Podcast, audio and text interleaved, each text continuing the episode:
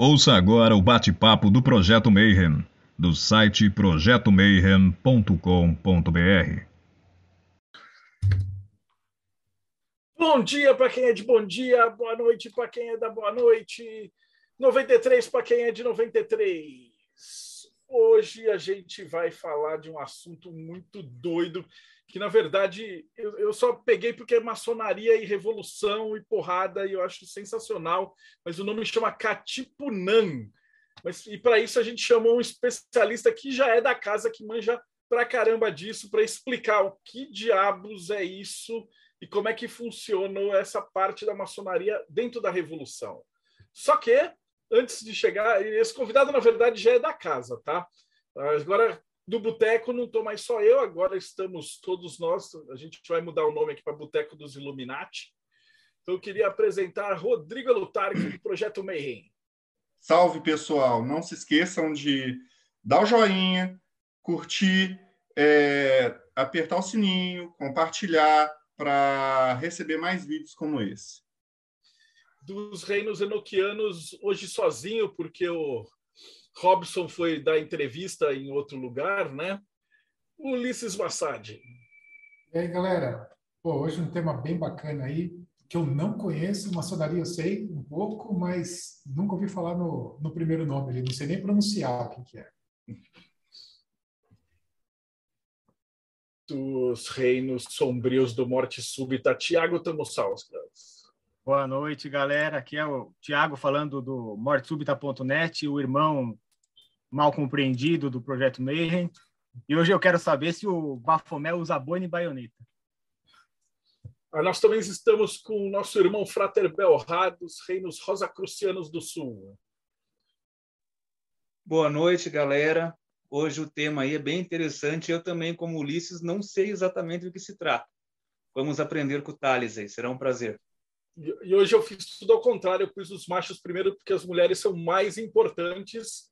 E as nossas beldades, Jéssica Puga do Espelho de Circe. Boa noite, queridos. Também não sei nada sobre o tema, estou interessado. Talvez o Thales tenha aqui me ouvindo no saco de por que, que a maçonaria tem tanta restrição com mulher. Vamos ver. E diretamente da Eclésia Babylon, Bárbara Knox.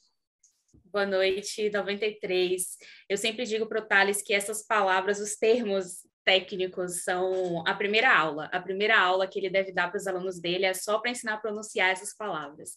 E apesar de não saber nada do assunto, eu estou super empolgada porque eu sei o quanto ele é apaixonado por tudo isso e é uma pessoa que eu admiro demais, então eu estou super feliz hoje. E da Eclésia Babylon, Thales Vasconcelos. Salve, grande irmão, 93. Salve galera, 93, boa noite. Bom, para quem já está acompanhando aqui no Boteco do Mayhem, né? Já está é, acostumado, sempre aparece o Thales para falar de telema, ficar enchendo o saco dos outros, falando 93 para cá, 93 para lá, né? aí fala de gnose, fala de um monte de gente que ninguém nunca saiu, um monte de foto em preto e branco, ah, fala que é bispo gnóstico, que é sacerdote, não sei o que, não sei o que lá, mas hoje eu não vim falar sobre gnosticismo. Hoje eu não vim botar a mitra na cabeça e ficar pregando a palavra de Nosso Senhor Crowley para ninguém. Hoje eu vim, na verdade, para falar mais como um. Ah, sacanagem, foi só para fazer um momento dramático e o negócio some. Pronto. Hoje eu vim falar como um mero praticante de artes marciais. E como um praticante de artes marciais, na verdade, é um tema que eu já é, trato há muitos anos. Então, desde que eu era criança, é, rapidinho, só um minuto só. Desculpa, a gente tem um probleminha aqui. Ai, que sacanagem, pessoal. Espera aí, deixa eu tirar aqui. Pois eu edito, relaxa. É,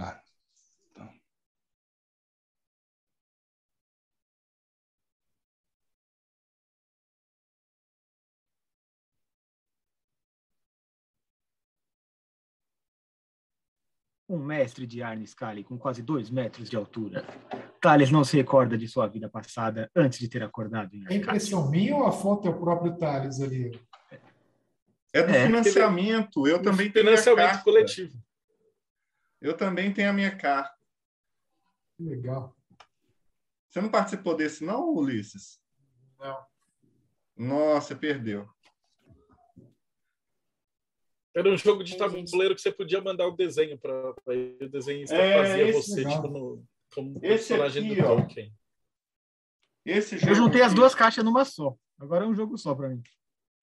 Nossa! Eu tentei fazer isso, jogar ele desse jeito, mas eu precisaria Foi de um um sisteminha de. RPG simplão, assim. Joguei com a minha sobrinha, muito legal. Pronto, voltei. Depois de uma breve eh, interrupção aqui de ligação, mas estamos de volta. Então, como eu estava falando, é, hoje eu venho aqui como um praticante de artes marciais, que é um tema que eu gosto já de desde a da minha infância. Já pratiquei alguns sistemas, alguns com mais apreço, outros com menos apreço. Um deles, é, que eu tenho bastante apreço, que um dia ainda vou organizar um material que eu acho que tem tudo a ver com Mayhem, é o Jeet Kune Do, que é um sistema de luta que foi desenvolvido pelo Bruce Lee, que tem muita base no, no, no taoísmo e que, na minha modesta opinião, é Telemann dentro de artes marciais. Até porque o Bruce Lee ele trabalhou com todo um conceito que, na verdade, ele estruturou um sistema dele, que é o Junfang Kung Fu, e ele estruturou um conceito, que seria o Jeet Kune Do, que seria o objetivo final. Mas isso deixa fica um spoiler aí para o futuro, que eu ainda vou fazer essa palestra aqui para falar sobre a gente. E o outro tema que me interessa bastante é a arte marcial filipina, que é o Arnis Kali, que na época aí, eu até coloquei a cartinha aí aqui, que eu, foi uma das cartas que entraram aí no, no jogo do RPG Quest, que é um sistema que também já pratico aí já para mais de uma década, e que muitos anos atrás, eu, quando eu comecei a praticar, não tinha praticamente nenhuma literatura em português, nem sabia direito o que, eram as Filipinas. Eu descobri a arte para depois conhecer o país. E não tinha nada, e daí pesquisando, eu fui em 2010, mais ou menos, 2009, 2010, eu lancei o primeiro livro que teve em português sobre o tema da história das Filipinas e do surgimento das artes marciais, mas durante a minha pesquisa eu me deparei com um assunto muito peculiar e que eu acabei pesquisando mais a fundo depois. Esse assunto é o Katipunan, maçonaria e revolução. Eu não vou me pesquisar, não vou falar sobre o que é maçonaria, porque se quem quiser saber o que é maçonaria, o que mais tem matéria aqui no, no canal sobre só pegar os vídeos do Kenio, tem vídeo do Grão-Mestre, o que mais tem é vídeo para explicar o que, que é maçonaria. Mas para poder falar de maçonaria, só eu quero fazer um recorte. O que, que eu vou entender como maçonaria aqui nesse, nesse material que eu vou apresentar para vocês hoje. Primeiro, vou trazer um, trecho aqui do Rizardo Camino, que não é meu ator favorito, embora eu acho que ele fez é, com os limões que ele tinha uma limonada na época dele, mas ele não é meu autor favorito, mas tem esse trecho que se combina bem. A maçonaria não surgiu com esse nome, mas foi um movimento que reuniu em torno de si, pouco a pouco, os ideais maçônicos, como compreendemos hoje. Assim, não podemos afirmar que a maçonaria tem suas origens nas brumas do passado, neste ou naquele local, mas apenas podemos referir que a atual maçonaria originou-se de um movimento de reação, envolvendo interesses sociais, políticos, econômicos e religiosos. Uma outra frase que eu também vou trazer é do professor Alexandre Mansur Barata. Para quem é ligado à maçonaria, tem um sobrenome ali que vai achar que é não, mas até onde eu sei não é. Tá? Mas ele coloca assim: as lojas maçônicas, seus nomes sugestivos, funcionavam como importantes espaços de sociabilidade e convívio, influindo no cotidiano tanto das cidades pequenas quanto das maiores. Nelas, os grandes temas que mobilizavam a sociedade do período eram discutidos e novas práticas culturais eram aprendidas. Então, para essa palestra de hoje, o que é importante que todos vocês saibam? existe um espaço sociopolítico na sociedade chamada maçonaria e que esse espaço ele se envolta e se envolve em certas brumas de mistério. É isso que a gente precisa saber hoje. E quando a gente fala de maçonaria, o professor Alexandre também tem uma outra matéria que eu acabei não tendo tempo de pegar para trazer aqui o recorte, que ele coloca o seguinte, que a maçonaria talvez, não nas palavras dele, tá? que são minhas palavras, a maçonaria talvez seja o tipo de instituição que não precisa usar cropped, porque ela tem uma autoestima que é do caramba. Afinal, a maçonaria ela pode pegar um, membro dela que fez um negócio bom e falar que aquilo foi da maçonaria, ou simplesmente pegar uma coisa ruim que o membro dela fez e falou: ah, não, isso era um bicho perdido. Mas, de fato, existem algumas situações em que a maçonaria ela realmente ela faz a, coisa acontecer, ela faz a parada. E uma dessas situações foi o Katipunã. O nome, na verdade, do Katipunan é esse nome bonitinho que está aí embaixo, que é Tassanan Kagaragan Gagan Katipunan Nagmaga Anak Bayan. não me peço para repetir, que eu não consigo repetir isso de novo, nem sei se eu falei certo, mas que, na verdade, é a abreviação para Suprema e Venerável Sociedade dos Filhos da Nação, que é uma sociedade que nasceu no fruto da maçonaria, dentro das Filipinas, e que lutou, de, de fato, ativamente em prol de uma revolução, que foi a Revolução Filipina. Para vocês terem ideia do tamanho que foi o negócio, os caras conseguiram ficar durante quatro anos na clandestinidade, operando nos mais diversos nichos da sociedade, até o governo espanhol descobrir a existência deles. Então, a palestra de hoje é para a gente poder falar o seguinte. Pode falar, Belhar. Thales, desculpa te interromper, é Sim. que quando você falou isso, surgiu uma luzinha na minha cabeça. Teria como fazer alguma comparação, alguma analogia com a carbonária? Sim. Muita. Tem, vai, vai ter bastante, vai ter, em termos de, de estrutura, vai ser bastante parecido até com a carbonária também principalmente essa coisa da clandestinidade, subterfúgio. Mas excelente lembrança. Então, hoje, o que, que a gente vai falar? Então, a gente vai falar de um momento histórico onde o modus operandi da maçonaria, ou a instituição maçônica, de fato, das Filipinas, efetivamente fomentou um poderoso agente de transformação social agindo de maneira ativa, sem deixar seu caráter filosófico fraterno de lado.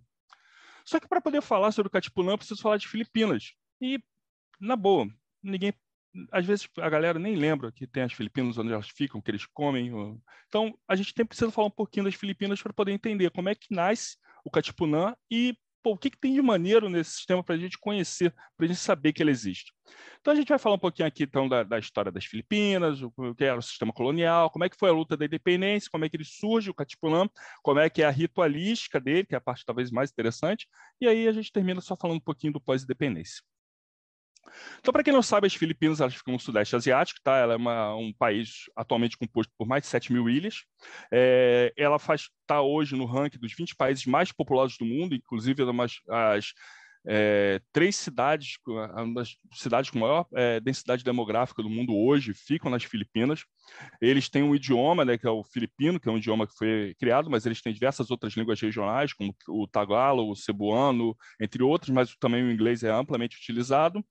É, mas antes disso, a gente tem que lembrar que as Filipinas, esses, esse arquipélago né, né, que forma o país hoje que conhecemos como Filipinas, na verdade eles têm uma história aí que data de para mais de dois mil anos. Eles foram berços de diversos sultanatos, rajanatos, impérios, hindus. Então, é, são é uma região que vem sendo colonizada, que vem sendo povoada pelo ser humano há muito tempo, há muitos séculos, para mais de milênios.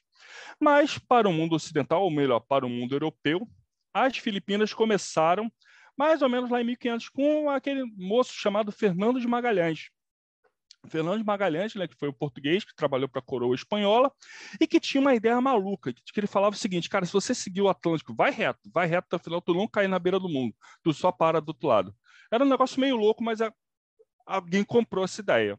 E aí ele começou lá para as tantas de querer fazer isso. Pô, vou tentar é, sair da Europa e chegar do outro lado, sem cair no outro mundo ou sem encontrar uma tartaruga, um monte de elefante apoiado no casco de uma tartaruga. Bizarramente, parece que as ideias dele estavam certas. De fato, se ele seguisse para o outro lado, ele não ia cair na beirada do mundo. Então, no dia 20 de setembro, ele partiu lá da Europa, ele passou, é, é, circulou o, o, o continente americano, né? pelo Estreito de Magalhães, inclusive, que levou o nome dele durante muito tempo, que levou o nome dele até hoje, na verdade, né? É, e a bordo dele ele estava levando, além de soldados, né, é, é, marinheiros, ele também estava levando um escriba, um italiano chamado Antônio Pigafetta, que graças a ele, graças a esse escriba, que a gente tem hoje detalhes de como foi essa viagem, tá?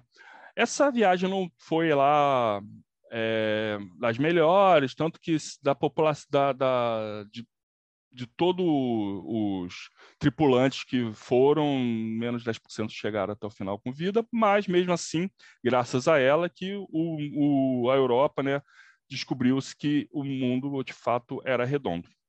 Então, eles partiram né, em setembro lá da Europa, mais ou menos no início, né, no primeiro trimestre de 1521, então eles chegaram à Oceania. Eles então se identificaram, começaram a encontrar diversos reinos, né, diversos povoados cujos costumes, cujos usos eram completamente diferentes, tanto dos europeus, óbvio, e até daqueles outros povos com os quais os europeus já tinham contato, como árabes, indianos, etc. É, eles começaram, então, a, a buscar fazer contato com esses reinos tão diferentes que eles vinham é, encontrando durante essa viagem. Tanto que até o Pigafetta ele coloca assim no diário. Em determinado momento, o capitão disse ao rei que entre as vantagens de tornar-se cristão, lembrando disso, né, o europeu, nessa época, onde ele chegava, ele queria colocar uma cruz e transformar todo mundo em cristão, né? também fazia parte do bagulho, do trabalho deles. É, estava a, de vencer mais fácil, é, entre as vantagens de tornar-se cristão, estava de vencer mais facilmente seus inimigos. O rei respondeu que estava muito contente de converter-se, mesmo sem benefício algum, mas salientou que lhe agradaria muito poder fazer-se respeitar por certos chefes de ilha que não queriam submeter-se à sua autoridade. Esse é um ponto interessante, que é o seguinte: é, hoje a gente reconhece aquele arquipélago como sendo o único país, as Filipinas, só que isso não acontecia, isso não era verdade. As Filipinas não eram uma unidade. Haviam ali diversos reinos. E esses reinos, eles não eram reinos isolados, eles não eram reinos que estavam assim abandonados no Sudeste Asiático, sem qualquer contato. Não, esses reinos, eles tinham longas relações de troca com outros reinos ao seu redor. O reino de Manila, por exemplo, negociava com a China pelo menos desde o século X.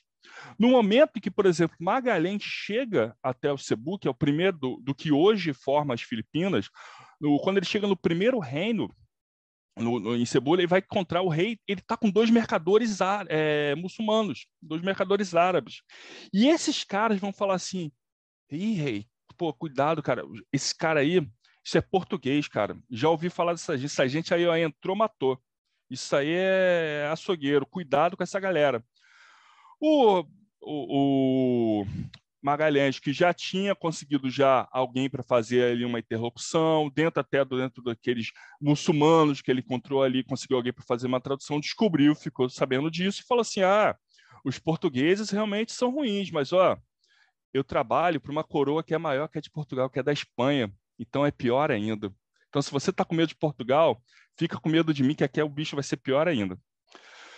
Então, eles começaram então nessa assim, olha, eu tenho aqui uma esquadra, tenho uns canhões, tenho aqui uns bacamartes, você pode se tornar cristão, eu te ajudo você a levar a palavra, de, a submeter os outros reinos, ou a converter eles também para o cristianismo, e aí foi indo, né, aquela coisa, assim, aquela troca, era interessante para ambos os lados, e Magalhães, os cebuanos, então isso eles foram catequizando, assim, o milagre da conversão ali no Sudeste Asiático foi acontecendo.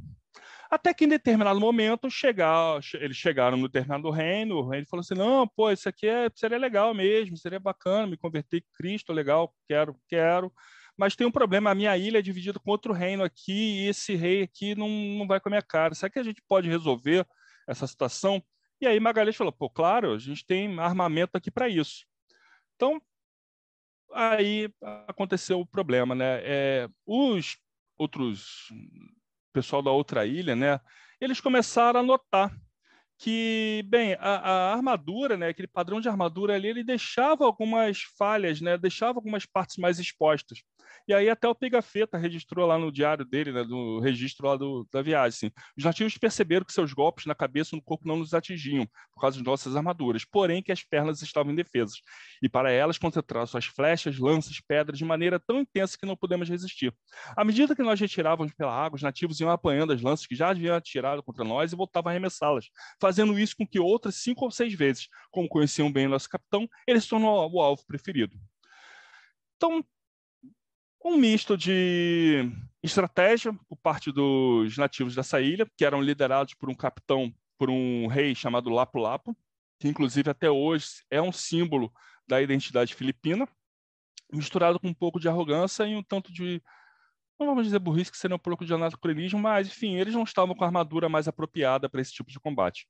O resultado disso foi que Magalhães morre. Apesar dele, a viagem né, de circunnavegação ser acreditada a ele, na verdade, ele não termina essa viagem ele tem, ele tem convicção de que ele vai chegar do outro lado, ele vai terminar de volta na Europa, mas de fato ele não vai saber. O Pegafeta, sim, e pouca parte da população. Então, após a morte de Magalhães, os espanhóis que sobram falam assim: cara, isso aqui é furada, já perdemos o capitão, já perdemos já metade da população, vamos seguir em frente para ver se a gente volta para a Europa e ganha alguma coisa do rei lá quando a gente voltar. E dito e feito, assim, eles seguem e, e os cebuanos e os outros filipinos lá deixam de esquecer, se esquecem por alguns anos daqueles espanhóis estranhos que apareceram com suas armas de pólvora, querendo converter as ilhas. Só que, assim, é, é, quem apanha nunca esquece. Então, de fato, os espanhóis nunca esqueceram. Quando eles retornam lá para a Europa, eles falam assim: ó, tem uma galera lá, tem um reino lá que os caras quiseram se converter ao cristianismo, os caras queriam até fazer uma vassalagem com, com Vossa Majestade, mas, assim, é, tinha outro reino lá que era mais rebelde, talvez tinha que ter alguém lá para poder ajudar, né? Aquele rei que queria ser nosso vassalo.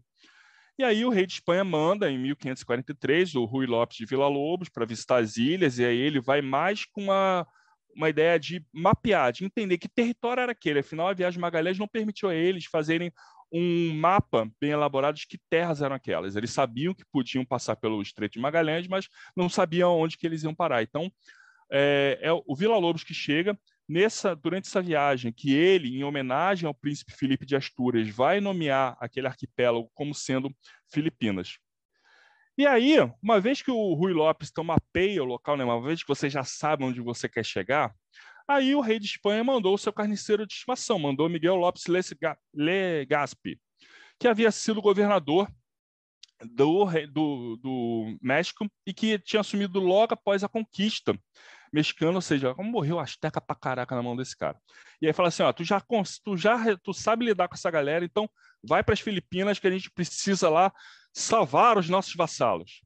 E aí, lá se foi. Lesgap chegou até as Filipinas, ele começou a empenhar fortemente em conquistar os gêneros, ele foi com uma esquadra muito mais armada, muito mais preparada, com armaduras, ele já sabia, até por causa do relato do Picafeto, o tipo de armamento que ele poderia vir a encontrar. É, tamanha dedicação que ele teve em querer subjugar aqueles povos que ele colocou dinheiro dele. Tanto que ao final da vida ele morre literalmente na fossa, porque ele torrou o dinheiro dele em armamento bélico para poder é, é, é, conquistar todas aquelas ilhas. A única região que ele não consegue entrar, de fato, é a região de Mindanao, que é uma região do sul das Filipinas, que é uma região altamente é, islamizada.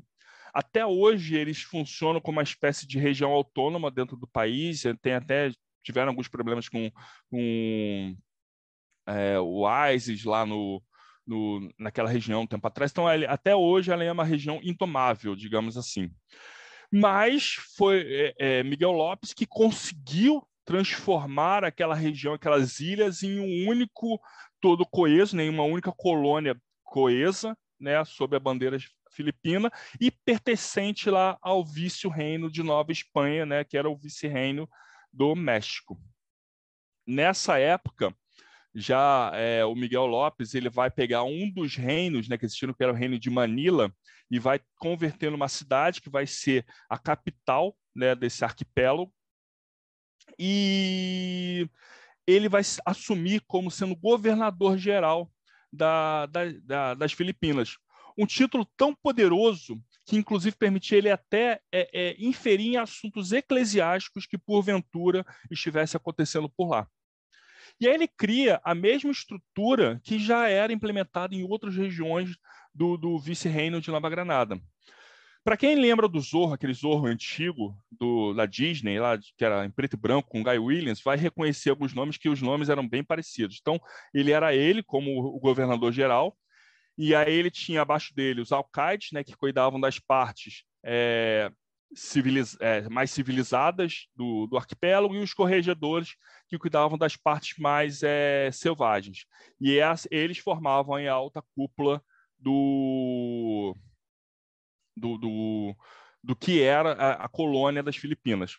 Abaixo deles, então, vinham os capitães municipais e abaixo dos capitães vinha a população geral.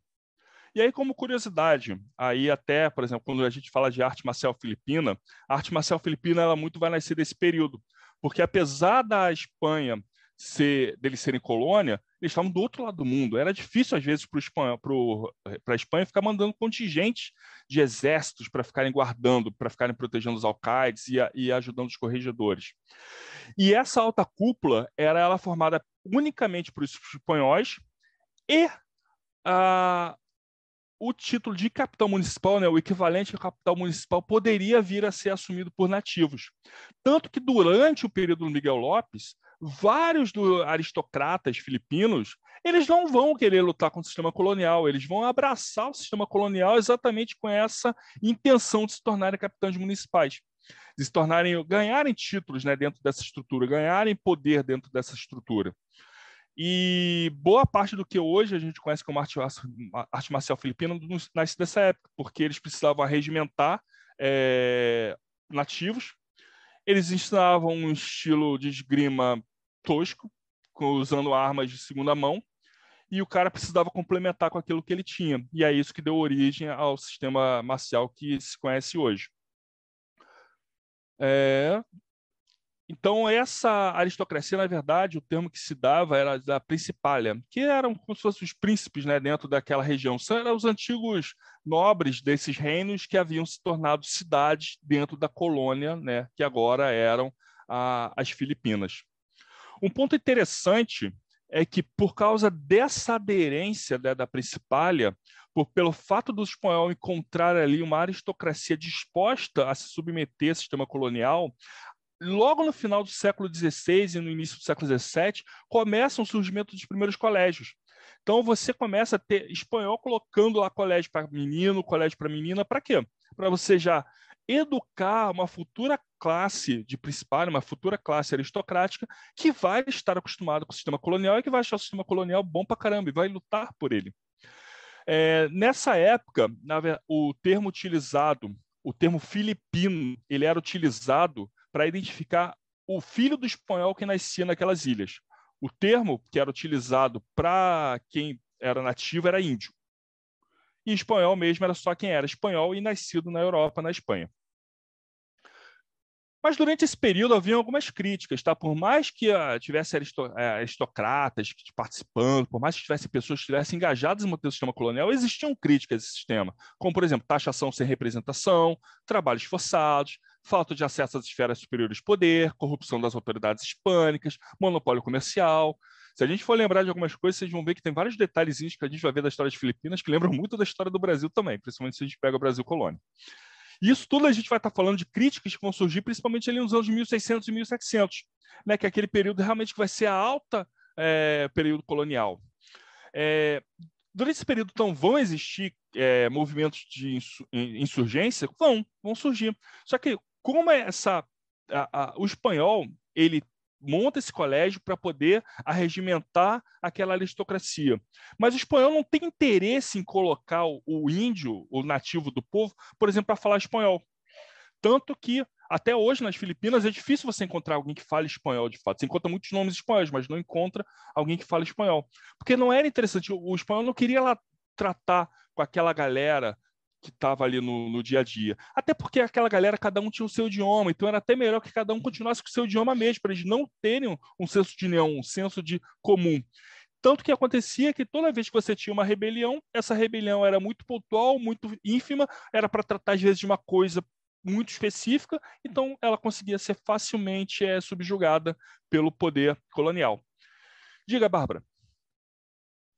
A igreja não interviu nisso, porque aqui no Brasil, basicamente, quem ensinava português era a igreja, né? Então a igreja ficou caladinha ah, lá nas ah. Filipinas. A igreja tem um parte legal agora, você deu o gancho perfeito, porque agora a gente vai falar exatamente da igreja. Como é que funciona a igreja nisso?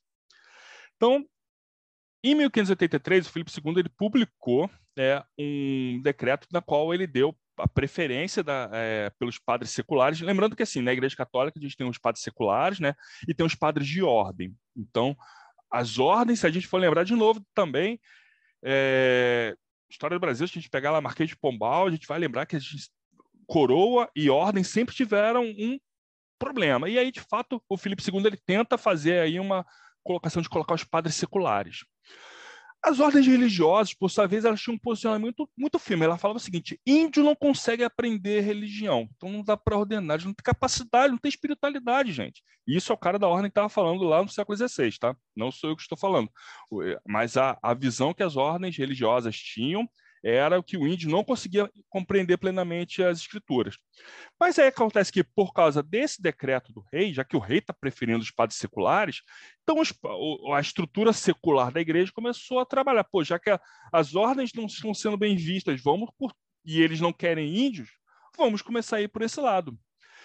Então, já no século XVII, você começa a ter índios que vão ser ordenados, que vão receber instrução como padres, que vão receber aquela instrução clerical e que vão ser ordenados. Lá no século XVIII, o rei Fernando XVI ele vai tentar, ele vai reforçar de novo esse trabalho da secularização. Consequentemente, é, os padres seculares vão ganhar muita força força não só na esfera espiritual, mas na esfera é, social. Tanto que no século XIX você vai começar a ter padres nativos, padres índios, que vão estar trabalhando, né, que vão ser acusados de lutar contra a coroa, de lutar por independência, de lutar por questões sociais nas Filipinas. E aí você vai ter a todo momento uma briga de que frades, monges e membros de ordem de origem europeia tentando conquistar um poder naquela colônia e padres seculares que vão estar, por outro lado, trabalhando numa religiosidade mais popular. É, mais à frente, eu tenho até um, um, print que vai mostrar legal como é que funciona essa questão da educação, mas até o século, até o século XIX não há nenhuma tentativa de ensinar o espanhol para o povo faz tentativas de padronizar um idioma ali, alguma coisa.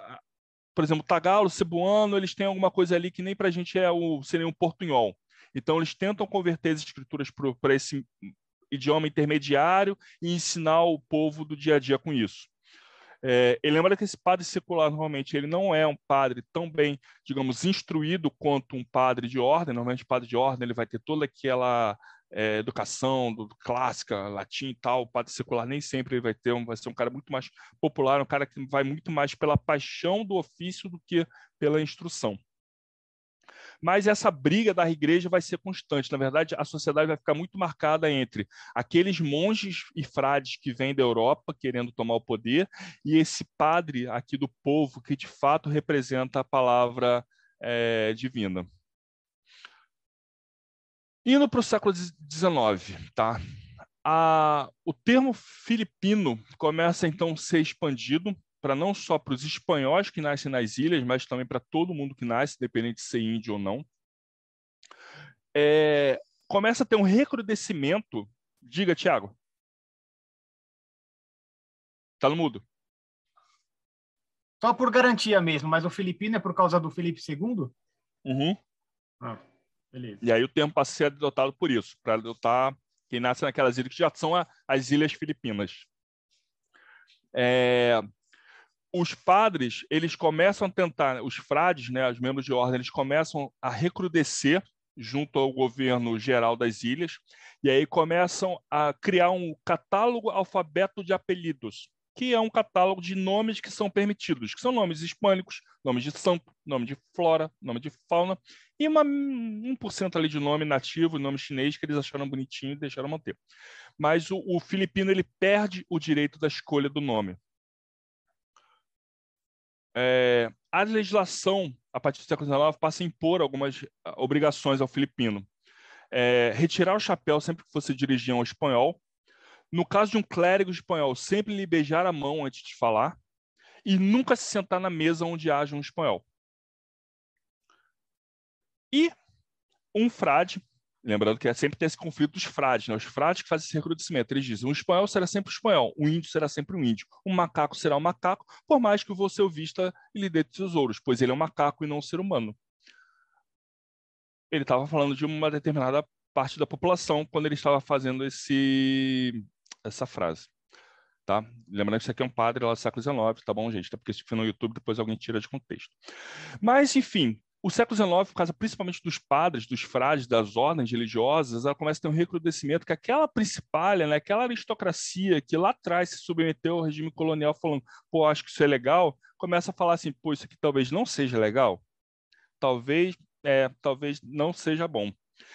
Mas ao mesmo tempo que ela começa a falar isso, ela começa a ter a possibilidade do que de mandar os seus jovens não mais estudarem ali naqueles colégios das Filipinas, mas de mandar eles se educarem na Europa, de irem até Espanha, Madrid, Barcelona.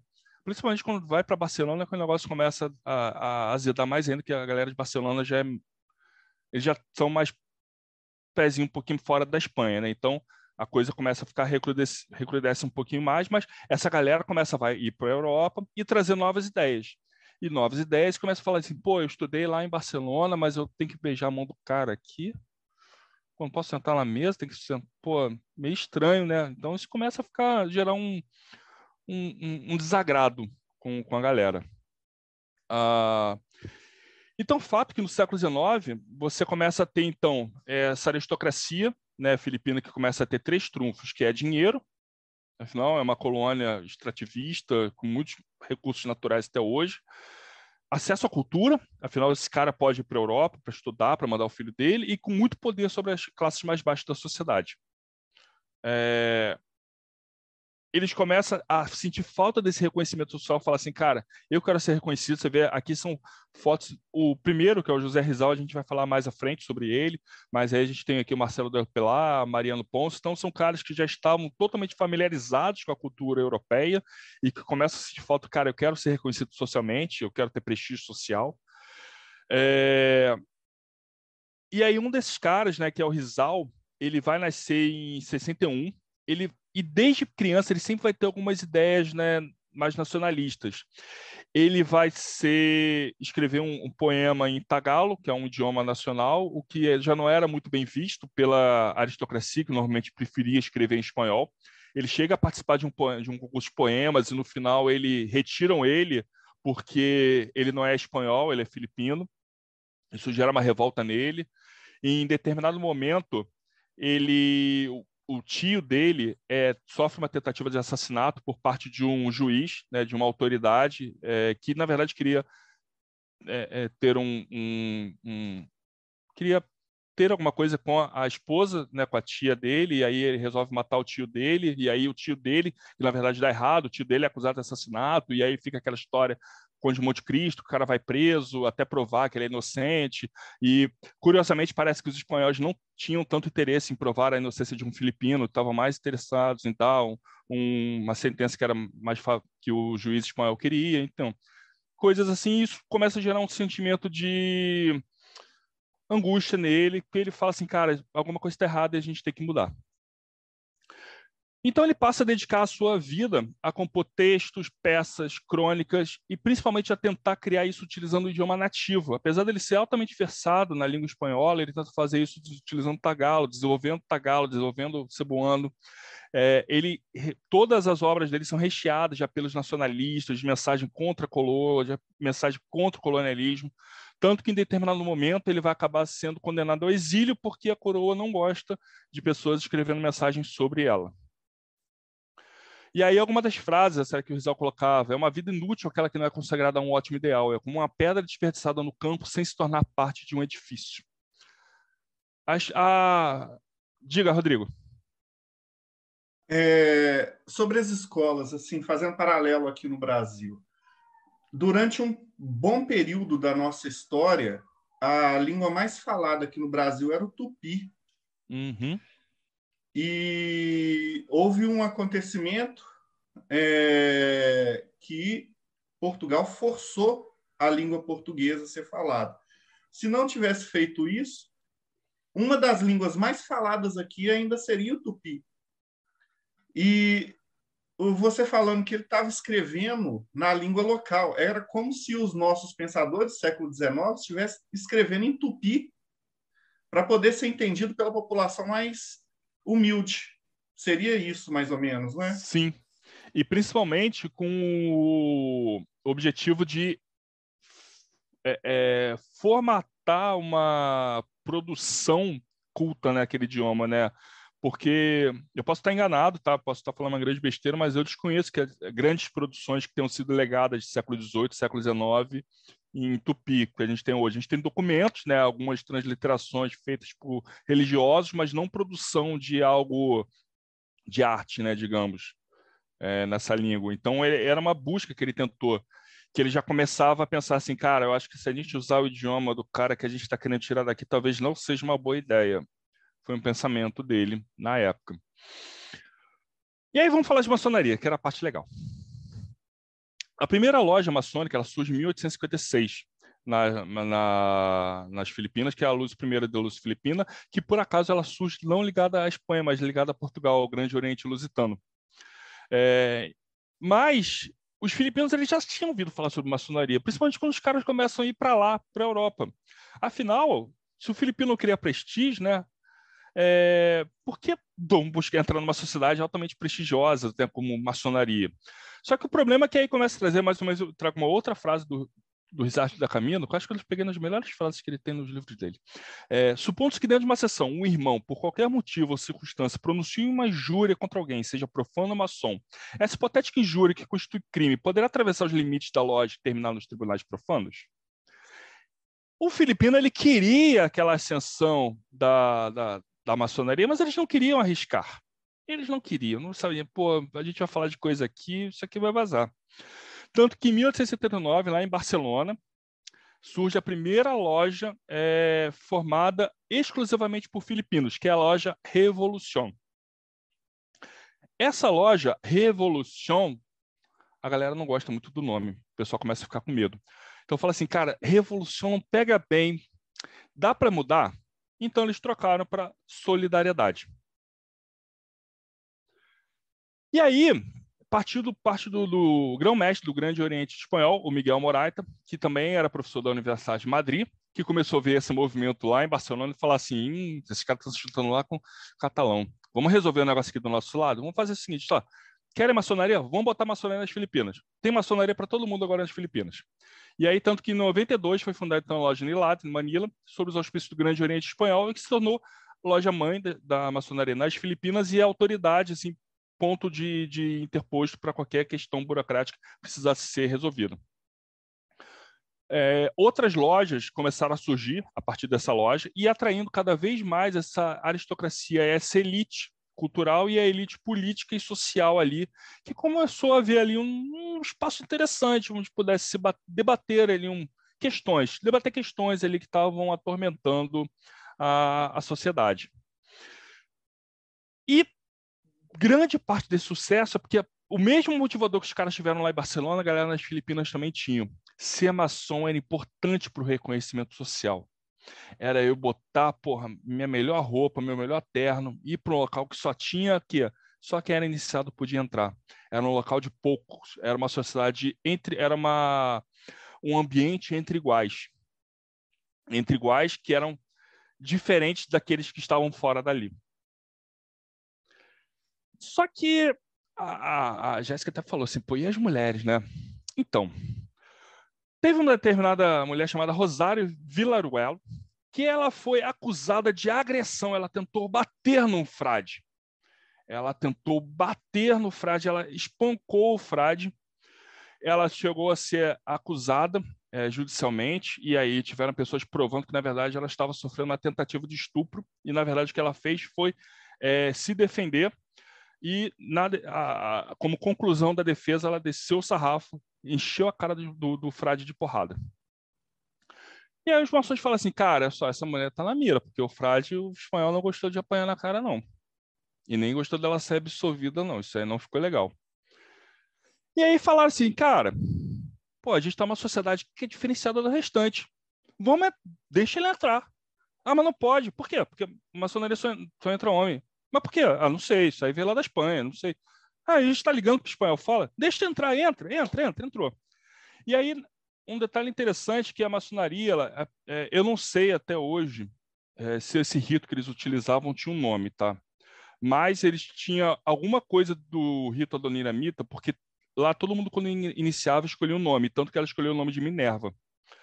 E aí, logo depois, o pessoal começou assim, tinha, parece que além desse, é curioso, mas parece que tinham outros problemas também de frades que cometiam abusos. né? Como é que alguém poderia imaginar que um bando de homem letrado, celibatário, vivendo com um bando de 100 homens a muitos quilômetros longe de casa, poderia se tornar sexualmente agressivo, né? Ninguém imaginava, mas parece que acontecia.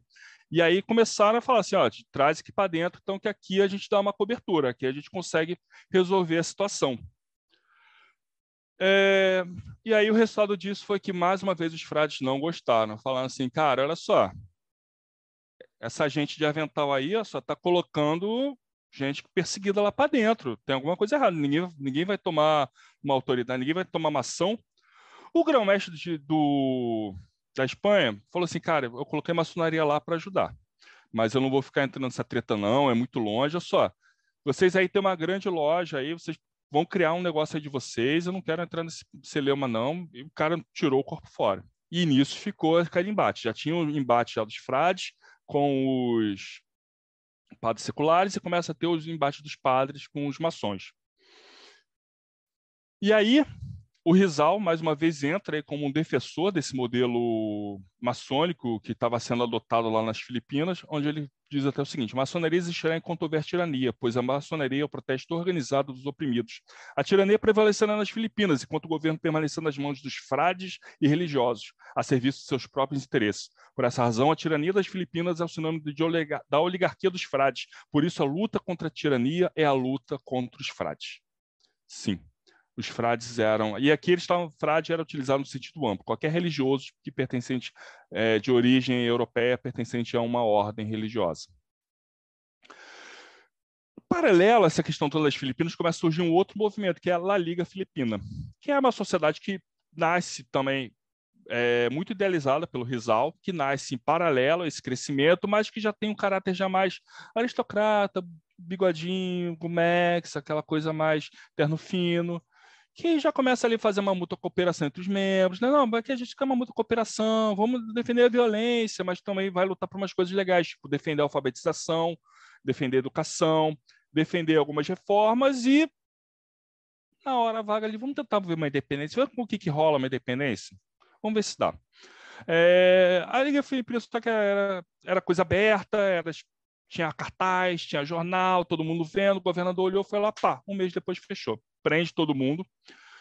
E aí, quem sobrou, a galera falou o seguinte: olha só.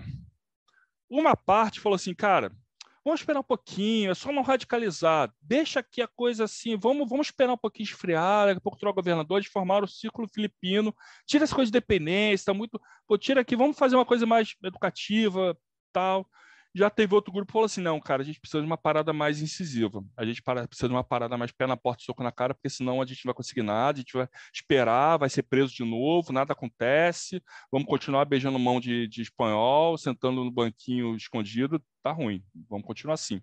E aí, da junção dos membros remanescentes da Liga Filipina, com, que também eram parte da maçonaria, surgiu a ideia de criar o Catipunã. Então foi no dia 7 de julho que o Andrés Bonifácio, Teodoro Plata, Valentim Dias e outros cinco maçons se reuniram numa rua, numa pequena taberna da cidade para fundarem o Catipunã. Esse nome bonito, que eu não vou conseguir pronunciar, que significa Suprema e Venerável Sociedade dos Filhos da Nação. Catipunã, na verdade, ele vem do verbo, do tagalo, vem do verbo estar junto. Na verdade, quer dizer, é, serve para dizer uma, uma associação. É o nome dessa associação que tem de Suprema e Venerável Sociedade dos Filhos da Nação. E a primeira preocupação que esses caras tinham, com base até nas experiências passadas, era de a segurança dos membros. Então eles propuseram um sistema meio que baseado em pirâmide, onde cada no início cada membro conhecesse no máximo a identidade de um ou outro e que onde tivesse uma grande a, aglomeração desses membros que eles estivessem todos devidamente encapuzados para dificultar caso alguém fosse preso de revelar a identidade dos outros. E aí para poder reforçar o sentimento, para reforçar a mensagem, eles trouxeram diversos símbolos maçônicos que foram tomados emprestados para essa nova sociedade. Um detalhe importante, é, eu acho que vou colocar mais à frente, mas até por causa da Liga Filipina, esses caras até começam a falar o seguinte, cara, vamos parar de ficar chamando engomadinho, vamos chamar a galera mais povão, porque essa galera mais povão que vai fazer o negócio acontecer. Esse galera engomadinho, primeiro estouro que dá, a galera peida e cai fora, então Vamos trazer a galera mais povão. Mas, enfim, Esses caras eles tinham três objetivos. O primeiro, moral, ensinar boas maneiras, higiene, valores morais, acabar com o fanatismo e a fraqueza de caráter. O cívico, promover alta ajuda, disseminar meios que permitissem a defesa pessoal do cidadão comum. E o político, que era lutar pela independência. Foram então estipulados é, dez, um decálogo, que seriam os dez mandamentos do Katipunã que foi o Andrés Bonifácio que colocou. Ame a Deus de todo o seu coração, tenha sempre em mente que amor a Deus é sempre maior que amor à pátria, que isso também é amor ao próximo, grave seu coração que, na verdade, não há maior honra e felicidade que morrer pela liberdade do país, todos os seus desejos bons serão corados de sucesso se você mantiver serenidade, constância, razão e fé em todos os atos de serviço, preserve o mandato e os objetivos do Catipunã da mesma maneira como você preserva sua honra, é, é dever de todos proteger sob o risco de suas próprias vidas e riquezas aquele que se arrisca ao exercício do dever, nossa responsabilidade para nós mesmos depende de nossas funções, será exemplo dado para os nossos semelhantes seguirem. Na medida do possível, compartilhe algo com os pobres e felizes. Diligência no trabalho que dá sustento é a verdadeira base do amor. E puna qualquer canalha e traidor, e louve todo o trabalho bem executado. Acredite também que os objetivos do não são dados por Deus para a vontade do povo, que também é a vontade de Deus. Diga, Tamuchauskas. Esses mandamentos aí, eles foram criados para contrapor os dez mandamentos, assim, por causa da igreja, alguma coisa desse gênero? Não, era mais no sentido de a galera já estava acostumada a ter 10 mandamentos, então, a, dentro da sociedade, no momento vai... agora, é, toma 10 aqui, que. Toma mais 10. Tanto que eles não vão ser é, os únicos. Outro, depois, o, o Emílio Jacinto, ele vai falar assim: cara, 10 está pouco, a gente tem que colocar mais coisa aqui. E aí ele cria um de 14 que aí vai colocar vida não dedicada a uma causa nobre, como uma árvore sem sombra, com frutos venenosos, ação não tem nobreza, caso seja motivada por interesse próprio e não possui um desejo sincero de ajudar. Verdadeira piedade consiste em ser caridoso, companheiro criterioso contra o comportamento de curso e ação. Todas as pessoas são iguais, independente da cor de sua pele. Alguém pode ter mais escolaridade, saúde e beleza, mas isso não faz um, um humano melhor do que os outros. Uma pessoa de caráter nobre mantém valores nobres acima do interesse próprio. Para quem não tem honra, a palavra é uma promessa. Não perca tempo, a saúde perdida pode ser pode ser recuperada, porém o tempo se perde para sempre. Defenda o oprimido, lute contra o opressor. O sábio é cuidadoso no dizer e discreto nas coisas que devem ser mantidas segredos. Se o líder caminha para a repetição, assim caminharão seus seguidores. Aqui tem uma parte que, que é bem da época.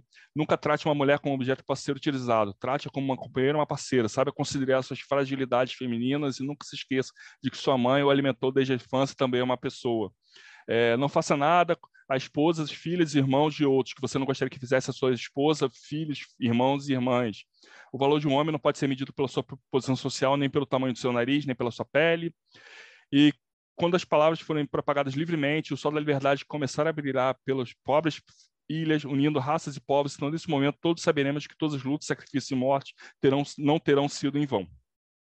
Dá para ver que sim, que é um negócio bem é, avant-garde até para aquele período, a gente está falando aqui final do século XIX, então era um negócio bem para Fentex mesmo que os, os caras estavam falando. E aí falando de alguns símbolos, tá?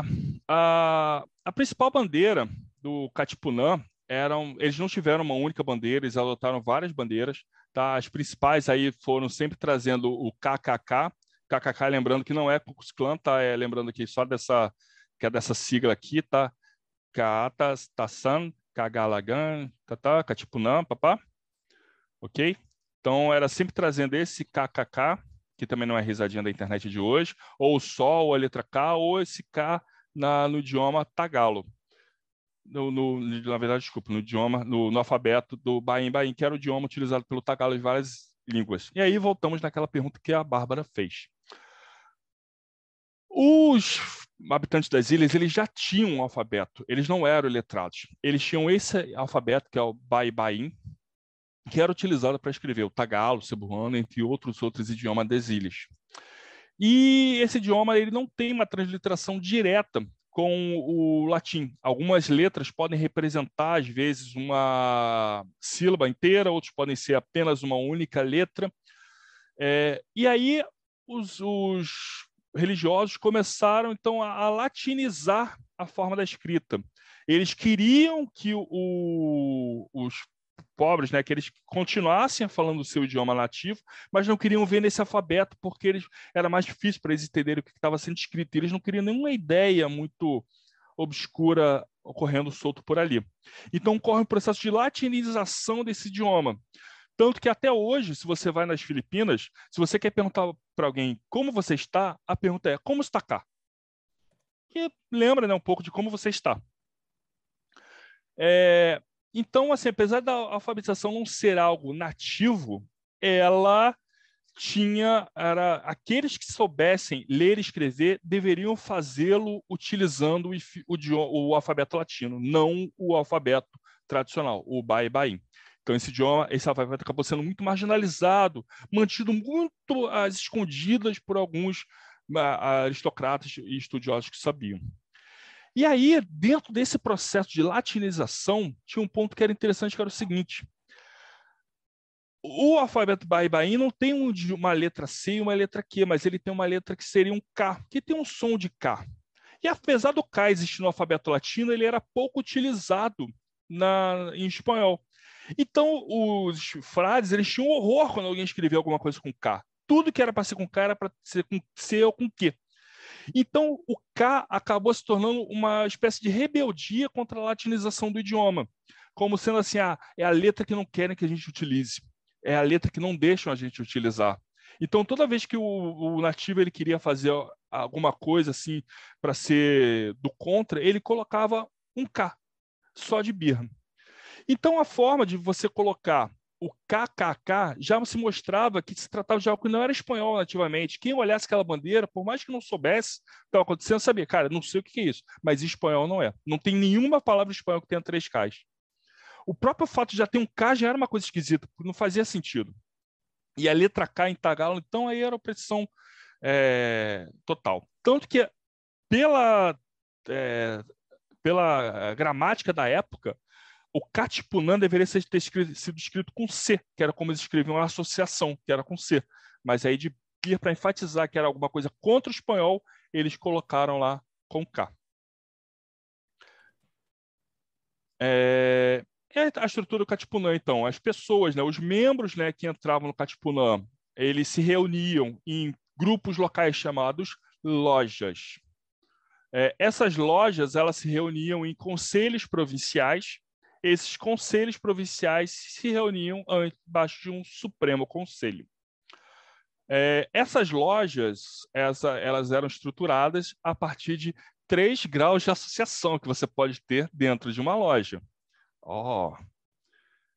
Então, aqui boa parte você tinha pessoas, assim, você tinha aristocratas participando, obviamente dentro do Supremo Conselho, né, que era a, da onde surgiu a ideia inicial, mas você tinha pessoas é, mais populares participando desse Supremo Conselho e até mesmo das outras estruturas do Conselho Provincial e principalmente das lojas. Ah, o primeiro então, nível de associação era o catipão, que era o associado. Então, lembra que gente, eu tinha comentado que eles, eles, quando eles estavam muito agremiados, eles não queriam que ninguém soubesse quem era quem. Então, o que eles faziam, a, eles faziam essa identificação pelo capuz. E para quem mostrar que eles eram associados, eles tinham um. A gente tem alguns documentos que dizem que eles usavam um negócio sinal, toque, palavra. Mas o que a gente sabe hoje só é palavra, que ele usava a palavra Anak Bayam, que significa filho do povo. O segundo grau era chamado de soldado ou de companheiro, que eles utilizavam esse capuz verde, que trazia a inscrição daqueles. Lembra aqueles três padres que eu comentei que tinham sido executados por, então, trazia a, o nome, a primeira letra do nome dos três padres, e um amuleto com a letra K, que era exatamente símbolo da rebeldia. Né? E aí ele tinha a palavra, também a gente não sabe, eles também tinham esse tipo de identificação baseada em sinal, toque e palavra, só que eles, a gente só sabe que a palavra era Gomburzá. E por fim, a gente tinha o último é, que nível, que era o Baiani, que era o patriota, que ele utilizava uma máscara vermelha e uma é, faixa que ia do seu ombro direito ao seu ombro esquerdo. Para quem lembra de maçonaria, né, ordens militares, você usa da esquerda para a direita, que é exatamente para a posição da espada, que é exatamente para mostrar que o patriota ele estava, ele deveria lutar armado. Então ele trazia essa faixa para mostrar isso, que ele era o cara que estava de fato disposto a lutar pela pátria. E aí que era a brincadeira que eles fizeram nos rituais dele, que era o seguinte: Enquanto a gente tem na maçonaria, né, três graus também, ó, coincidência, que é o aprendiz, companheiro e o mestre, né, que você faz uma alusão, né, a, ao aprendizado de uma arte até a maestria do mesmo, como uma alusão, né, para nascimento, vida e morte. O Katipunan ele vai trazer os três graus de associado, soldado e patriota, para falar daquele cara que está, o associado, que é aquela pessoa que está nas trevas do colonialismo, vivendo num sistema de opressão, que vai então sabe, descobrir que existe a luz da civilização, vai lutar por ela até se tornar um ser livre e independente. Então, eles pegam toda a, a mítica de graus maçônicos e traduz numa luta política. Existiram diversos rituais, é, não existiu um ritual único do Katipunã, tá? Até porque muitas vezes é, não tinha prensa, então, é, quer dizer, até existia prensa, mas eles não podiam imprimir, porque era secreto, de fato.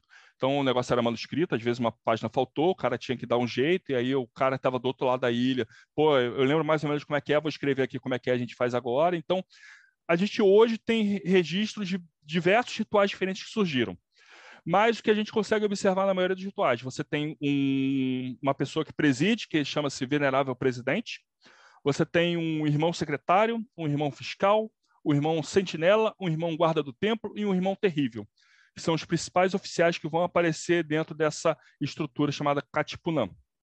Então, como é que normalmente eles faziam? É, eles chegavam, né, entravam lá na sala, é, todo mundo com seu capuz, ninguém sabia quem era quem, eles só sabiam só que o, o patriota lá na frente estava de vermelho, é o cara que vai liderar. Lembra até um pouco, se a gente for pensar, lembra um pouco até do Round Six, né? Que chega todo mundo com máscara, você sabe mais ou menos que o cara é pelo triângulo, pelo quadrado, etc. E aí o cara fala assim, pô, cara que estava presidente, né? O presidente, é, é, irmão Sentinela, você verificou se todos os presentes são patriotas, são soldados? e aí todos tinham que fazer o, um sinal lá que tinham da identificação. E aí depois ele fala assim, irmão, guarda, você verificou se a nossa loja está segura? E aí os caras iam, só que é, armados mesmo, verificar tudo para ver se tava, tinha alguém, algum espião do rei aparecendo lá. E aí uma vez que estava tudo de pé, tudo estava pronto, ele fala assim, ah, então estando tudo seguro, então todos fiquem de pé. E aí ele dava assim, ah, o início do que seria aquela reunião do Catipunã. E aí eles falam assim, ah, em nome da nação a qual dedicamos integralmente os nossos maiores esforços, eu declaro aberta essa, a sessão dessa respeitável loja de filhos do povo. Sentemos, meus irmãos, e comecemos a discussão sobre a expansão de nossa nobre causa. Irmão secretário, leia, por favor, para nós a ata da reunião anterior. O Katipunan, eles tinham uma curiosidade, que apesar de eles serem uma sociedade secreta, eles eram viciados em papel. Então, eles tinham por hábito, toda sessão deles, eles registravam uma ata que seria lida e aprovada na próxima sessão. Era uma coisa que eles inventaram, ninguém sabe por quê, mas que eles tinham aparente fissura, porque boa parte que a gente sabe hoje deles é por causa dessas atas que eles guardaram. E todas as presentes podiam fazer, tecer comentário e falar assim: não, fulano não falou isso, não, está mentindo, escreveu errado, muda. E aí gerava-se uma discussão. Tem alguns caras que falam que era até um negócio que já gerava uma discussão imensa. E aí, como é que funcionava essa ritualística? É, toda vez que chegava alguém para poder ser, é, entrar na sociedade, essa pessoa ela era passava por uma espécie de um sequestro, que eu vendava ela, levava, e aí mandava um cara bater na porta, falar assim, pô, entra, o negócio está lá, o cara está perdido, e fala assim, pô, toma o susto, fala assim, pô, quem, quem é você? O cara não sabe direito o que responder, surge outro cara que vai falar assim, pô, não, eu, eu, eu vou responder por ele. Eu conheço o cara aqui, o cara é meu camarada. E aí o cara tá que termina ele fala assim: não, esse aqui é uma pessoa boa que está querendo sair das trevas do colonialismo, que anseia por ser livre, que anseia por liberdade, que passou por muitos obstáculos e perigos e que agora clama diante dos nossos portões, clamando pela luz da liberdade. E aí, nego ficava dando volta, fazia um monte de coisa com o cara, ficava perguntando, perguntando, perguntando, perguntando coisa, pá. Até que chegava no final, levava ele para uma sala, e aí nessa sala tirava o capuz. Falava assim, aí nessa, nessa sala tinha uma vela, um, uma caveira um, e alguns quadros.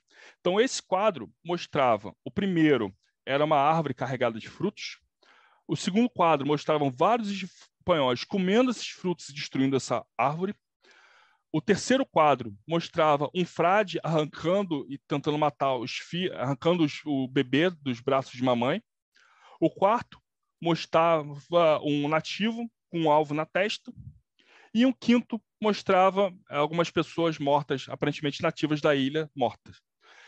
E aí, além dessa ilha, você tinha uma arma que eles deixavam sobre a mesa. E eles começavam a perguntar para o cara, assim, ah, qual é a condição das Filipinas nos primeiros tempos? Qual é a condição hoje? O que, que você acha que vai ser do futuro? O que, que você acha da Espanha? Pô, melhorou? É melhor? Papapá, e o cara tinha que responder. No final, é, ele falou assim, ah, então, se o cara respondesse sim para tudo, ele era levado lá para onde estava o presidente, aí o presidente falou assim, então, compatriota, escutar é atentamente o que eu tenho a lhe dizer. No Catipunã é estritamente proibido a qualquer membro revelar os seus segredos a qualquer estranho. Passar informações a qualquer um de fora de nossa sociedade é um ato de traição, que deve ser punido com a maior severidade. Caso um membro seja detido por falhar com sua palavra, você promete matá-lo? E aí o cara fala assim, prometo. E aí eu falo, então beleza, porque a gente pegou um traidor hoje e você que vai matar. Traziam o cara, para dentro da loja, fala assim: esse aqui é um traidor, mata ele. Não tinha um revólver lá com você? Mata. Era um revólver de fechinha, aquele primeiro cara ali era um, um dos irmãos, então o cara mais tinha que mostrar que estava disposto a puxar o gatilho. Para quem já viu Kingsman, é parecido. Uh, espero não ter contado spoiler. Oi, Ulisses. Opa, é, Thales, eu, talvez eu tenha perdido, não sei se você falou ou não, mas como é que essas pessoas se iniciavam nessa ordem? Como é que eles adentravam nela ali naquele grau associado? Aí você está falando que é o processo de iniciação. Mas ele, como é que eles eram trazidos da sociedade para dentro desse Ah, grupo? sim. Era padrinho. Alguém convidava uma pessoa e falava assim, pô, estou participando de um negócio, tem um negócio que maneiro, quer participar? É, porra, é legal, hein? Bagulho secreto, pode falar para ninguém. E aí esse cara tinha um, um os outros membros verificavam a ficha do, do, malandro, o cara tinha que propor dentro da loja, e aí propor, era votado, uma vez aprovado, aí sim ele podia ingressar dentro do Catipunã. Pergunte, Marcelo. Legal. Cara, essa, essa parada já trazia uns caras bem fanáticos para dentro, né? Ou chutava o cara para fora. Eu me lembrei agora de uma iniciação, quando a gente estava no Caribe, eles estavam falando que uh, os grandes soldados do sacerdote e tal, eles falavam que eles eram mortos-vivos, né, para servir lá o, o, chefão da pirâmide e tal. E aí você tinha que tomar um veneno, e aí você ia morrer, e aí o deus da morte, é, Maia, lá ia, ia, te jogar de volta, né? E aí eles já estudavam os caras e você bebia, os caras bebiam o veneno mesmo. Só que, tipo assim, alguns caras que eles não queriam era veneno mesmo, outros caras não era, era só um sonífero. E aí os malucos caía todo mundo, alguns voltavam. E aí a hora que o cara voltava, ele voltava doidão. Ele falou, cara, e porque realmente morria uns, né? Então, é Alguém uma, morreu. Umas sequências de iniciação tensa essa, né? Não, é, e nessa daqui não terminou ainda não, porque no final ele tinha que fazer o juramento. Afinal, se não for o juramento em cima da bandeira do Catipulã, não está valendo. E esse juramento tinha que ser feito com sangue. Você tinha que cortar a se escrever, transcrever, se você soubesse, né? senão já tinha escrito lá, se você fosse analfabeto, e no final colocar seu sangue naquele papel para mostrar que você estava comprometido pela sua vida, honra, riqueza com aquela causa, que não podia ser menor do que, senão, a total e irrestrita dependência das Filipinas. O segundo grau já era coisa um pouquinho mais legal, tá? No segundo grau, simplesmente você eles simulavam como você tendo sido capturado é, para a soldado. Então você eles tinham essa simulação e aí basicamente o que eles queriam ver se você ia dedurar os outros ou não. Se você não se dedurasse, parabéns, você virou um soldado, você é confiável, pode saber mais coisa.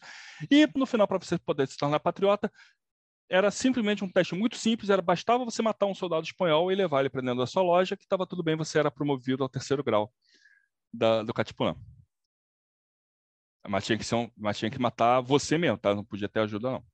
Porque se for ajuda é frouxa, aí a gente também não quer esse tipo de gente aqui dentro, não. Então, em determinado momento, cara, o, o negócio funcionou durante quatro anos.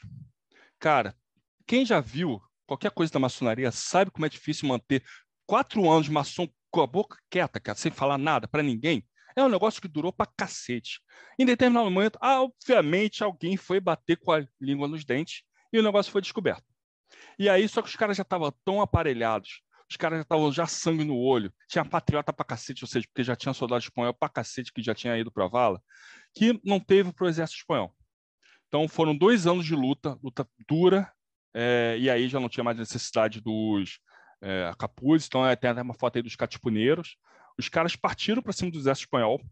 E, mais uma vez que eu comentei do Zorro, para quem lembra do Zorro, na segunda temporada, quando ele começa a ir para Monterey, é quando os americanos estão começando a vir para a Califórnia. Nessa época, está tendo a guerra hispano-americana, que é o que o americano fazendo lá, a, seguindo para o oeste, querendo ouro e lutando contra a Espanha. Então, a, a Espanha está lutando lá, no, no continente americano, e está lutando na Oceania. O resultado, a Espanha não consegue dar, dar, cabo das duas frentes de batalha simultaneamente e ela perde. O Katipunan, então, é, inicia um governo provisório para poder estruturar o que poderia vir a se tornar uma república. Só que aí acaba que eles cometem um, uma falha estratégica que eles esquecem de fazer diplomacia internacional. Eles esquecem de falar para todo mundo que, olha, viramos um país independente e tal. E aí o espanhol, ele acaba perdendo também no continente americano. Ele perde a Califórnia para os Estados Unidos. E aí, nisso que ele perde, ele fala assim: pô, Estados Unidos, perdi, cara. Pô, faz uma coisa, é espólio, né? Cara, faz uma coisa. Eu tenho mais ilhas na Oceania, fica com elas. São suas. O, a Espanha entrega as, as, ilhas que ela já tinha perdido como espólio. Então acaba que os, o Catipunan está lá, o governo está se acertando, pô, tô colocando aqui a, meu governo, chegou um americano fala assim, oi, legal, tudo bem? Meu nome é John aqui, vocês são meus agora, tá? Aí, como assim? Obviamente que isso aí vai dar origem a uma outra guerra, né? Que é, aí é a guerra das Filipinas contra os Estados Unidos. Só que aí as Filipinas não aguentam dois, já tinham, já vinham de dois anos de batalha contra a Espanha, enfim, aí já não deu mesmo. Então aí as Filipinas se tornaram é, um protetorado americano até o final da Segunda Guerra Mundial. De qualquer forma, todo esse movimento do Katipunan ele acabou marcando profundamente a sociedade filipina. Todo esse... Ah, um detalhe que eu esqueci de falar dessa parte da guerra. Lembra do Rizal, que eu comentei lá atrás? Que foi o cara que mais impulsionou, que falou de nacionalismo, papapá na hora que a guerra explode mesmo, ele peida, que ele fala assim, cara, vão achar que eu sou o líder, vão querer me matar. E aí ele começa a querer fugir para as Filipinas, para falar assim, gente, não façam isso, não façam isso. Aí ele acaba sendo preso, vai para a Espanha, e na Espanha fala assim, cara, não, não tenho nada a ver com isso tal. Ele se junta ao exército espanhol, só que no final acaba que nessa tentativa dele de ficar em cima do muro, acham que ele é traidor e executam ele. Que lembra também um outro personagem que teve aqui também na história do Brasil. Manda aí, Rodrigo esse grupo, sendo tão com essa estrutura tão firme assim, eles sobreviveram por quanto tempo? Esse grupo existe até hoje ou depois que os Estados Unidos chegou, eles se dispersaram? Não, depois que os Estados Unidos chegou, eles, eles já ficaram sabendo do Katipunan e aí eles já foram em cima. E aí o que eles falam é o seguinte, pô, vocês gostam de maçonaria? Nós temos. E aí começou, tanto que hoje você tem to, todas as organizações paramaçônicas americanas se encontram nas Filipinas, dos Shriners, é, a High 12, SEDA, tudo você tem lá. Oi, Jéssica. Thales, e era um grupo grande de pessoas, assim, tem uma estimativa mais ou menos de membros quando eles estavam no momento de maior atividade? Olha, eu já vi uma lista que dava mais ou menos de, de, de 80 a 100 pessoas atuantes, fora os informantes e contatos. Então, era um, um grupo grande. É... Então, boa parte desse grupo acaba morrendo, por exemplo, o Rizal, as lideranças, boa parte delas acaba é, vindo a falecer, principalmente os soldados. Uh, Pós-independência, quando o americano chega, ele começa a fazer uma jogada que é mais interessante. Então, ele, ele, ele entende aquela situação na qual os filipinos. Gente, qual é a tela que eu estou compartilhando para vocês? Estou compartilhando o PowerPoint ou estou compartilhando a tela pré-apresentação? PowerPoint. PowerPoint. PowerPoint normal, tá? Então, beleza. É, normal. Beleza. Ah, pô, só, faltava o tempo todo para apresentar na tela errada. É, então, assim, o americano ele entende aquela situação, fala assim, pô, os caras lutaram, ficaram independentes e a gente chegou. Pô, ok. Pô, o espanhol sacaneou a gente, beleza. Mas ele começa a ver aquela situação, pô, os caras não falam espanhol, tem uma meia dúzia aqui, os riquinhos falam, a gente não fala. Pô, vamos fazer uma coisa. Vamos pegar, já que o espanhol não queria pegar o cara de baixo, vamos pegar a gente. Então o americano começa a entrar com junior school, high school, leva a MCA para lá. Tanto que o boxe começa a ficar popular pra caramba nas Filipinas, que até hoje o Manny Pacquiao, a luta dele, a última dele, pô, pay-per-view tava caro pra cacete por causa disso. É, ele começa a colocar a questão da maçonaria, fala, vocês querem maçonaria? Toma maçonaria. Ah, não, só que não, nossa, não pode mulher não, tipo, desculpa, tira, mantém só os meninos aqui, mas pode chamar a sua loja de Catipunã, sua Catipunã agora é o nome da sua loja.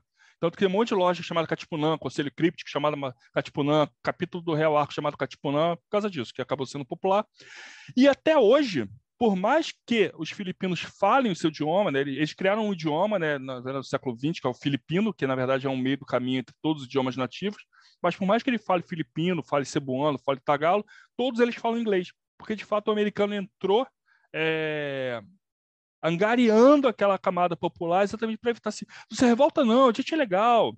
Tanto que em determinado momento, após a Segunda Guerra Mundial, eles chegam a fazer um plebiscito para ver a possibilidade de eles virem se tornar um Estado americano, mas aí eles, no plebiscito, têm a decisão de não, não queremos ser um Estado americano, queremos ser uma, uma república independente.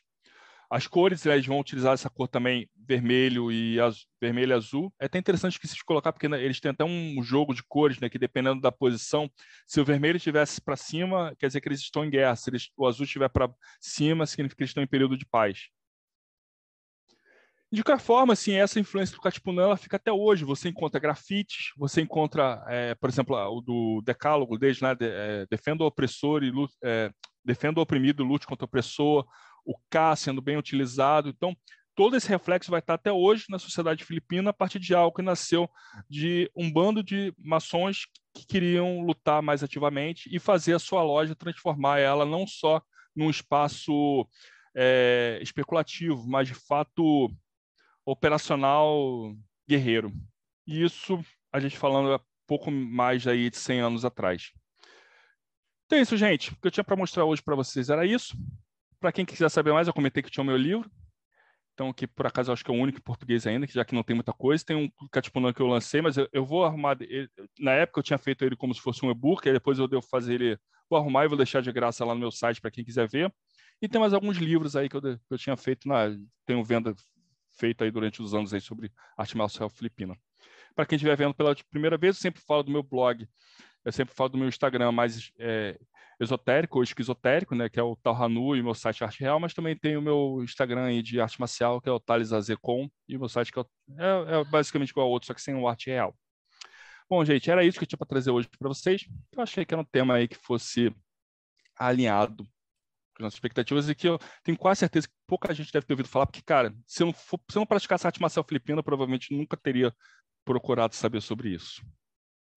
Cara, eu acho fantástico e eu já vou agendar com o Edu para ele falar da Revolução do Haiti com o voodoo, que Porra. é muito parecida e tem uma ordem por trás e tem toda uma parada para aí a gente ficar com as duas palestras para a galera poder comparar, né, assistir e ver que bacana é isso, cara. E ó, tem, o Thiago tá levantando a mão, o Rodrigo tá Pergunta aí, Thiago. Vamos lá. É uma pergunta do Ed França aqui sobre se você conhece algum filme que conta essa história Cara, conheço. Conheço, mas. Série. Então, tem. Não vou lembrar do nome agora, gente. Não vou lembrar, Vamos mas tem. A gente põe na descrição do vídeo depois. É, eu vou procurar, mas tem, mas assim. É produção filipina para televisão, tá? Não, não esperem bem. efeito dos Vingadores, não vai ter, não, não é blockbuster, tá? Pensa quando, que nem quando você tá vendo aquele filme iraniano, aquele filme do Afeganistão, naquela pegada, só que para televisão. E tem novela da Record, não pode falar muito também. É, exato. Deixa eu fazer uma pergunta sobre a arte marcial também. É, essa arte marcial deles passou por alguma transformação durante esse, essa história da, do Katipunami? Ou ela persistiu? Era isso que eu queria perguntar também. Obrigado. Passou. Passou. É, e aí... Essa era a minha, a minha pergunta também. Então, já emendo. Ela está mais parecida com Krav Maga, né? Ela não é uma arte marcial, ela é uma, uma técnica de combate. Era isso que eu queria saber também. Mudou. Como que é então, é os movimentos, o... chute, soco? Então, o, do, o, o, esse movimento da, do Katipunam, eles vão ter uma influência muito forte de um movimento que vai estar acontecendo no Japão, que é o de construção de uma identidade nacional. Final do século XIX, você começa a ter aqueles movimentos, por exemplo, da própria criação da arte marcial japonesa. Né? Você vai ter lá o, o Eshiba, é, o Judo Gorokano, né, que, é, era final do século XIX, século XX, que vão estar construindo aquela identidade de combate, principalmente no momento que armas não são mais permitidas, que se tiver algum alguém que lembra de história do Japão muito bem, era Meiji, não lembro o que que era, que a espada é proibida, que a arma é proibida, era isso, né? Enfim. Exatamente, é. era Meiji. Quando é, começa então, a se tem... aproximar dos Estados Unidos para poder é, se aproximar do Ocidente, entrar na cultura e acaba com os shoguns, samurais, etc. Então, e aí começa a ter isso que é da construção da arte marcial. E aí isso vai refletir, por exemplo, em Okinawa, né? Porque é, para a galera lá, Okinawa não era Japão. Okinawa é um é Okinawa, né? Aquela parada lá que os caras também vão ter aquela construção do karatê, que vai ter toda aquela construção do karatê Shotokan. Posteriormente, esse movimento vai se expandir até mesmo para os imigrantes que vão viver no Japão, que aí você aí já é século XX, né? Que você vai ter a construção lá do Kyokushin, né? Que é a partir dos coreanos que vão para o Japão. As Filipinas também vão ter um processo parecido. O Lapu Lapu, que eu comentei lá atrás, que foi o cara que contou o Magalhães, ele começa a ser é, enaltecido como sendo um símbolo de liderança é, contra a opressão. É até um movimento que depois vai de encontro, que é o seguinte: no momento eles falam assim, cara, o espanhol chegou aqui para nos oprimir, o Lapu Lapu foi aquela braço contra a tirania da opressão.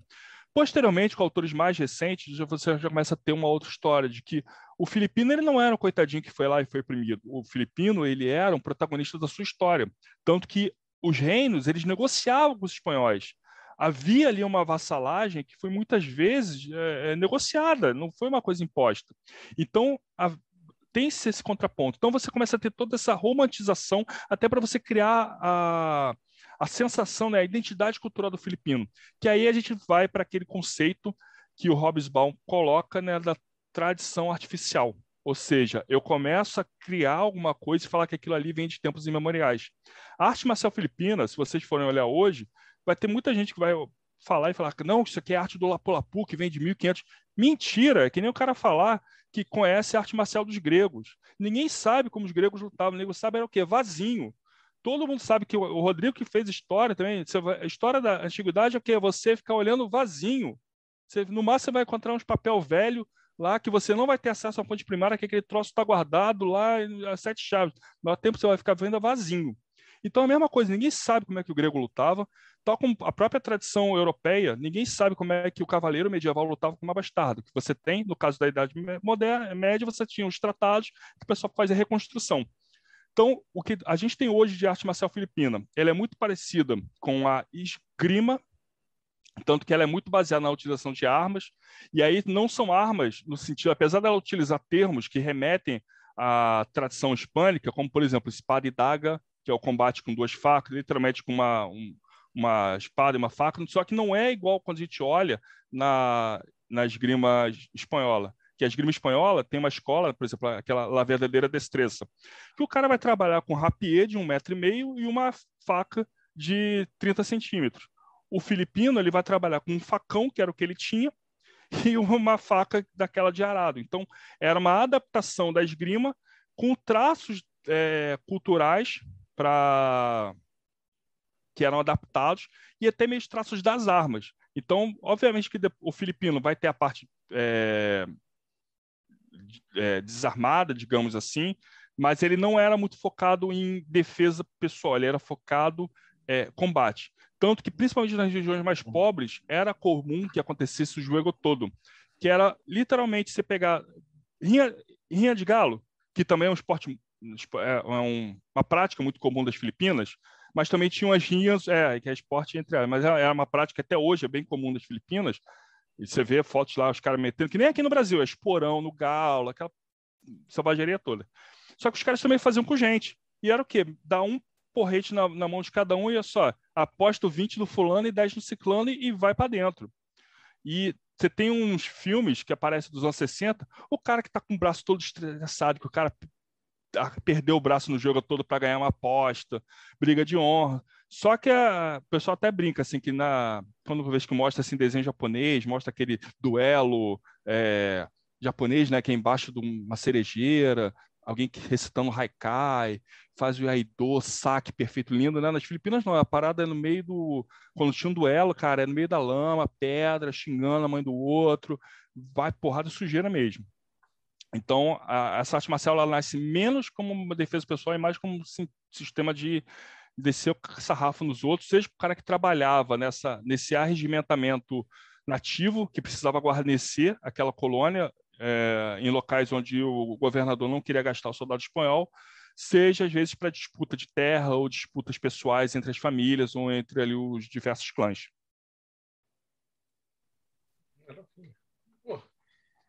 Maravilhosa palestra. Então, vou fazer então, Rodrigo, suas considerações finais. Adorei, principalmente porque na faculdade de História ninguém quer saber de História do Oriente. Se você não pesquisar por si mesmo, você não vai saber. Então, assim, e é gigante o resto do mundo. E você só estuda Europa e um pouco ali da América. Aí, fantástico. Thales, você está de parabéns, assim, adorei, adorei a aula. Ulisses Massad, considerações maçônicas finais. Rapaz, que povo criativo, hein? De onde eles tiraram todas aquelas ideias para fazer aquele ritual lá, né, cara? Um negócio totalmente inédito. Mas, brincadeiras à parte, é, cara, é sensacional. Uma coisa que me encanta nesse grupo é a gente ficar surpreso com, com os colegas aqui, né? O Thales aí, toda vez que vai falar, Tiago, todo mundo aqui, a Bárbara, o Marcelo, a galera que está aqui, quando pega num assunto que gosta, você vê a profundidade que a galera vai. Então, parabéns aí, Thales. Uma bela aula, eu não conhecia nada sobre o assunto aí, achei muito legal, muito bom. Frater Belhar, considerações martinistas. Parabéns, Thales, foi um, uma aula magna, muito, muito bom. Eu desconheci o assunto, realmente aí tem um paralelo com a carbonária, mas eu acho que eles foram além da carbonária, né? Essa parte aí até de arte marcial, muito, muito interessante. Parabéns, Thales. Bárbara Knox, considerações da Eclésia. Aí eu amei. Finalmente, uma série de coisas fizeram sentido para mim, não só do Thales, mas do Paulo também, que é de lá da Eclésia. Eu entendi o que, que é Libre, por que, que é Libre é Knife. Eu sempre ficava, gente, por que, que é Libre em espanhol? Knife Fighting. Tipo, hoje tudo faz sentido.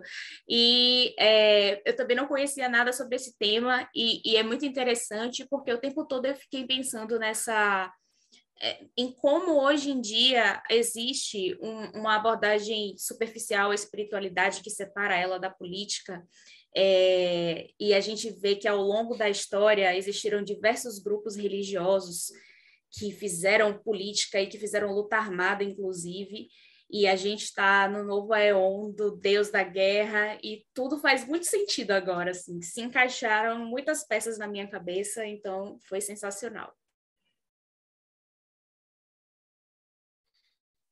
Jéssica Puga, considerações finais do espelho de Circe. Thales, obrigada pela aula. Também achei fantástico. Eu também adoro esse tema sobre como a espiritualidade está por trás de coisas que são muito mais profundas do que a gente pensa. Como Marcela já falou, eu lembrei, fiquei lembrando todo o tempo da história do voodoo, né, na libertação da Haiti. Então, acho que fantástico. Adorei ver outro exemplo disso, assim, de como aconteceu, como as coisas vão se repetindo na história do mundo, né? Muito interessante. Obrigadão mesmo. E o seu jabá? Como é que a ah, gente acha o espelho de Circe? Verdade, esqueci. Olha, isso inclusive no final de semana a gente vai ter reunião no, no domingo. Então, para quem quiser conhecer nosso trabalho, espelhodecirce.com.br, a gente tem artigos lá, tem vídeos, tem o nosso programa do Feminino Místico. Estamos tocando vários projetos lá. Fantástico. E no Morte Súbita tem guerra de faca?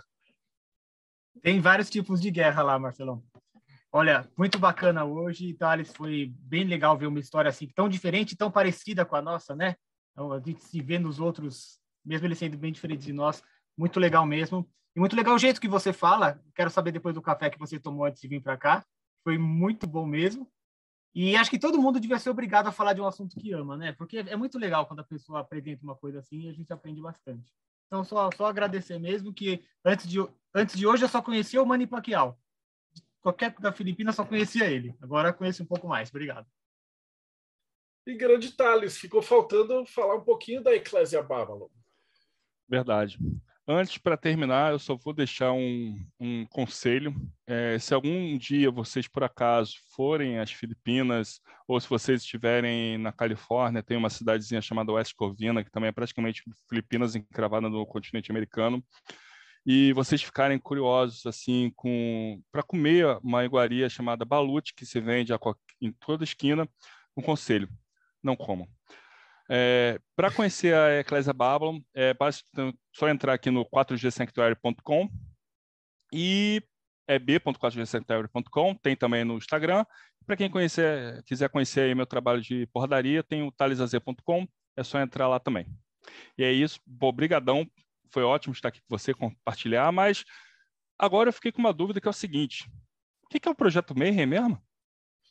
Projeto Mayhem, agora a gente está focando mais esse ano na revista do Hermetismo, porque cada um dos grupos aqui já está fazendo um trabalho diferente. Então, o Espelho de Circe está com os meninos Sagrado Feminino, a Eclésia está fazendo a, a, reunião da galera no, nas festas físicas, nos rituais telêmicas.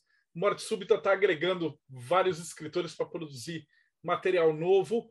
E a gente, o Enoquiano também, a parte prática e fazendo os rituais o Frater Belrá está passando os textos de, de martinismo e várias dicas.